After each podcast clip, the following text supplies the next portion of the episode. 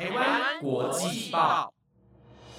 ，The Taiwan Times 制作播出，值得您关注的国际新闻节目。欢迎收听台湾国际报，我是彩婷，马上带你来关心今天六月二十六号的国际新闻重点。Hello，听众朋友们，晚安！马上带你来看到今天的重点新闻。今天的新闻内容有：瓦格纳兵变后，乌俄战局成隐忧；洪都拉斯两个城市实施宵禁，防止暴力事件；还有补习风气泛滥，韩国政府删杀手机试题；瑞典游乐园云霄飞车出轨意外，酿一死九伤；还有合成毒品迅速增加，助长全球非法市场。如果你对以上的新闻内容感兴趣的话，那就跟我一起听下去吧。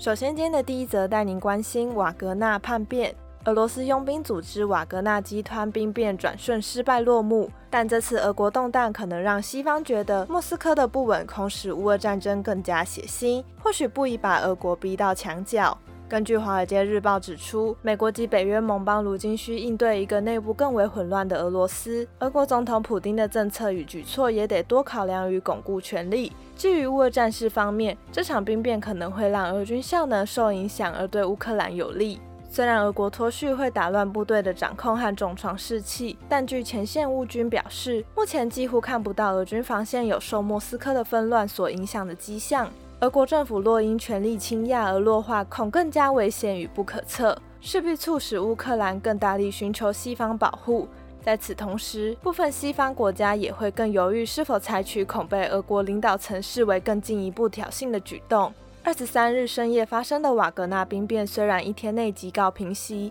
时间却正逢北大西洋公约组织将举行年度峰会，七月十一将于立陶宛首都维尔纽斯的北约峰会。北约三十一个成员国的领袖准备通过冷战以来第一次的防卫计划修订，重点摆在应对欧洲复杂和多个前沿恐爆冲突的情境。此外，前美国驻北约大使韩特认为，若普丁被迫加大战争力道，反而会给基辅增加压力。对乌克兰而言，瓦格纳兵变除了要考量对军事上的影响外，显然也更想在加入北约进程方面获得更多成果。《华尔街日报》则认为，瓦格纳兵变对北约内部关于乌克兰日后加入的争议只会更加激烈。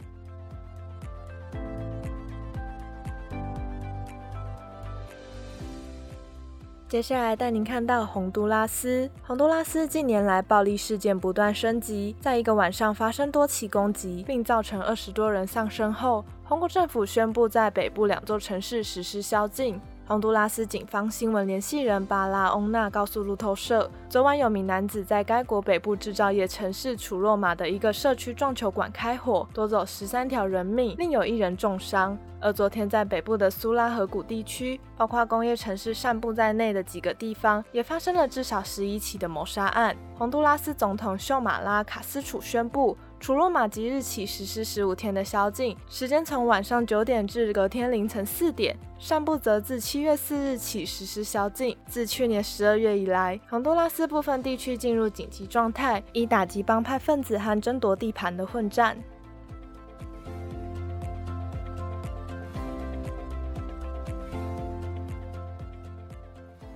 下一则来看南韩的教育。南韩社会对学历的重视，让当地补教业蓬勃发展，进而加重学生家庭的负担，也间接影响生育意愿。对此，南韩政府今天公布改善计划，将排除大考中的杀手级试题，同时加强监控夸大的补教广告。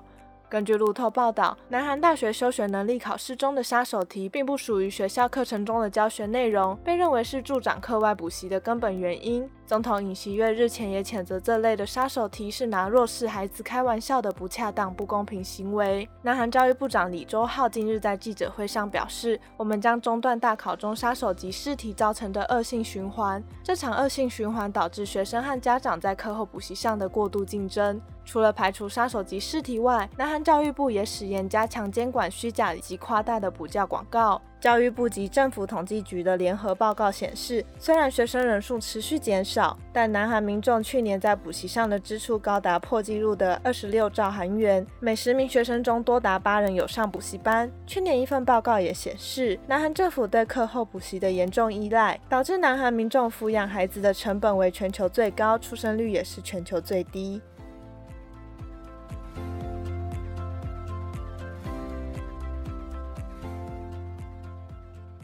接下来带您看到一起游乐园意外，位于瑞典首都斯德哥尔摩的格罗纳隆德游乐园，二十五日发生云霄飞车出轨事故，造成一人死亡、九人受伤。该园区为了让救援更加快速，已全面疏散并暂停营运。云霄飞车脱轨的瞬间，有人亲眼目睹这起死伤意外，形容当时情况极度恐怖。目击者指出，当下听到一些很奇怪的声音，不是云霄飞车正常发出的刺耳声。然后抬头就看到云霄飞车的车轮从车厢下掉落，然后云霄飞车停了，人就从云霄飞车上面飞出来。事故发生后，救护车、消防车以及一架直升机立即赶往现场。警方表示，伤者送医后，有人情况相当严重。游乐园发言人杨埃里克斯对此事故表示，列车前面部分出轨，停在轨道中间，有一节车厢翻覆。事故发生时，这辆云霄飞车上载有十四人。园方表示，该游乐园已有一百四十年的历史，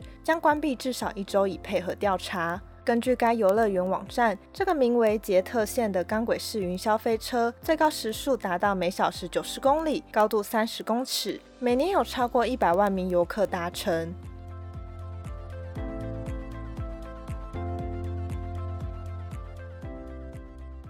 下一则带您看到全球的毒品。联合国今天发布警告，价格低廉且易于快速生产的合成毒品已从根本上改变全球毒品市场，这恐怕会带来致命后果。根据法新社报道，联合国毒品和犯罪问题中心在年度报告中表示，有越来越多人努力戒除毒瘾的同时，犯罪分子却持续利用冲突和全球危机来扩展毒品生产。而在此报告随附的声明中写道，芬太尼大幅改变了北美的类鸦片药物市场。光是在2021年，北美约有9万例与类鸦片药物过量相关的死亡，就有绝大部分人涉及合成类鸦片药物。报告指出，古柯碱全球供需畅旺，安非他命走私也扩大到既有市场之外。联合国毒品与犯罪问题办公室在其年度世界毒品报告中指出，古柯叶的栽种和生产在2021年达到历史新高。同年，全球古柯碱吸食者估计达到两千两百万人，且持续增加中。全球查缉没收的安非他命近九成是出现在东亚、东南亚以及北美。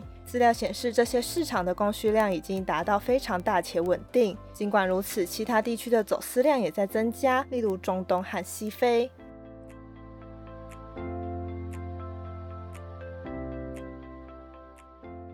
以上就是今天台湾国际报的五则新闻内容，感谢您的收听。本节目皆由了台湾 Times 制作播出。如果有任何的建议或想法，都欢迎到 IG 或者是 Apple Podcast 上留言告诉我们。那我们下次见喽，拜拜。